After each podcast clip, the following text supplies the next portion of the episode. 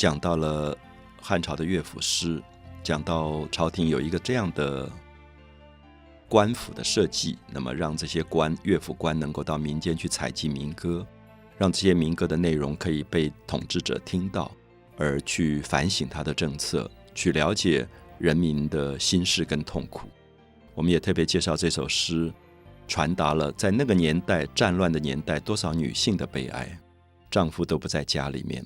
他们必须担负起下田工作这种劳动，可是丈夫能不能回来都不知道啊！所以，我们如果不从这个角度去看战争，我们无法了解战争对人民的伤害。战争也许满足了部分的人啊，比如说古诗里说“一将功成万骨枯”，所以一个将军因为战争打赢了，所以他可以封上将。他可以晋级，可是，一将功成是万骨枯，是多少人死掉，那个白骨就铺露在荒野当中。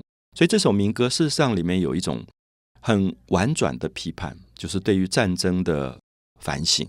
那刚才我们提到说，他从“青青河畔草”开始，一直到最后说“入门各自媚，谁肯相为言”，把这个女性推到最绝望的孤独。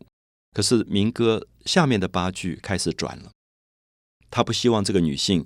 永远孤独，他给他一点希望。他说：“客从远方来。”我们刚刚讲说，这个远方是远到不能够想象的。这个远方是这个女性一辈子无法到的地方，所以她根本不知道丈夫在哪里了。可是有一天，忽然有一个客，有一个不认识的陌生人从远方来了。好，这就是希望，因为有人来，有人带信来，有人告诉她说：“你丈夫带信给你了。”你可以想象，在那个年代里面，这个女性的欢喜跟快乐，就是。她都以为觉得永远见不到面的丈夫，只要有信息来，对她是多么珍贵的啊！我们都知道，杜甫后来在战争里写说：“烽火连三月，家书抵万金。”就是那一封家人的信，是比一万两黄金还要珍贵的啊！所以客从远方来，为我双鲤鱼啊！我们注意一下，“为”这个字写成是遗留的“遗”这个字啊，因为古音的关系，所以读“为”，就是留下了一封信。可是为什么叫双鲤鱼？我想这个我们必须要解释一下。汉朝人的信不是写在纸上的，通常是写在布上面，因为那个时候纸还没有普遍的使用。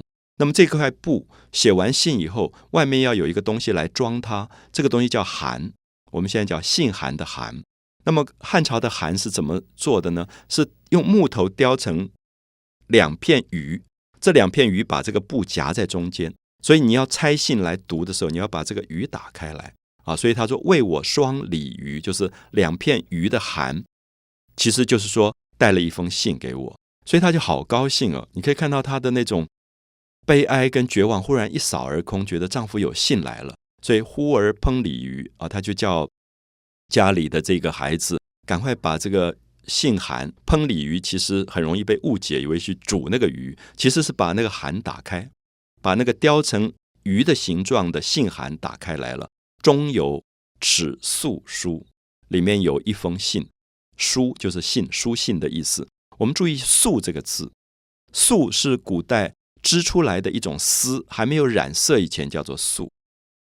孔子说：“绘事后素。”绘是绘画，孔子认为绘画一定要画在一个很干净的。白色飘过的一个丝上面，所以绘事后素，所以素是白色还没有染色以前的那块丝，那大概一尺宽吧，其实就是讲那封信，说中有尺素书啊，所以他客从远方来，为我双鲤鱼，忽而烹鲤鱼，中有尺素书，就点出说，打开信以后，信里面有一封丈夫写的尺素书。好，我不知道大家会不会觉得这时候。其实蛮紧张的，一个这么久没有见到的丈夫，忽然寄了一封信来，他到底在讲什么？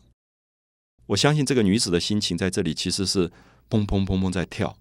她不知道丈夫有没有受伤，她不知道丈夫在战争里到底遭遇了什么事情，她不知道丈夫是不是说我要回来了。好，这里面有很多很多的悬疑，所以下面一句叫“长跪读素书”。我们知道古代是没有我们今天的椅子的。所以一般坐的时候就是盘旗就坐，可长跪是什么样子？也许大家看到很多日本的古典剧的时候，女人穿着和服的时候，她会跪坐。那长跪是说他上身很挺很挺的跪坐在那边，因为他很希望很严肃很认真的读这封信，因为这封信对他太重要了。这封信说明着丈夫还活着，所以长跪读诉书，读这封信。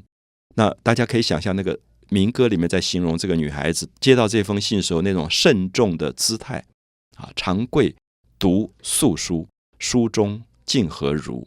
就书里面到底讲了什么话呢？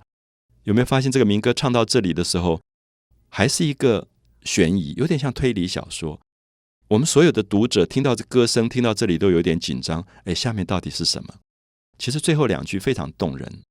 我每次读到后面两句的时候，觉得那封信里面的内容竟然这么简单。他说：“上言加餐饭，就是这封信一开始就说你要多吃饭呢。”刚开始觉得很讶异，因为如果情人节写给一个自己爱人的信，他会讲一大堆很漂亮的句“我爱你”啊，什么海枯石烂的话，可是没有。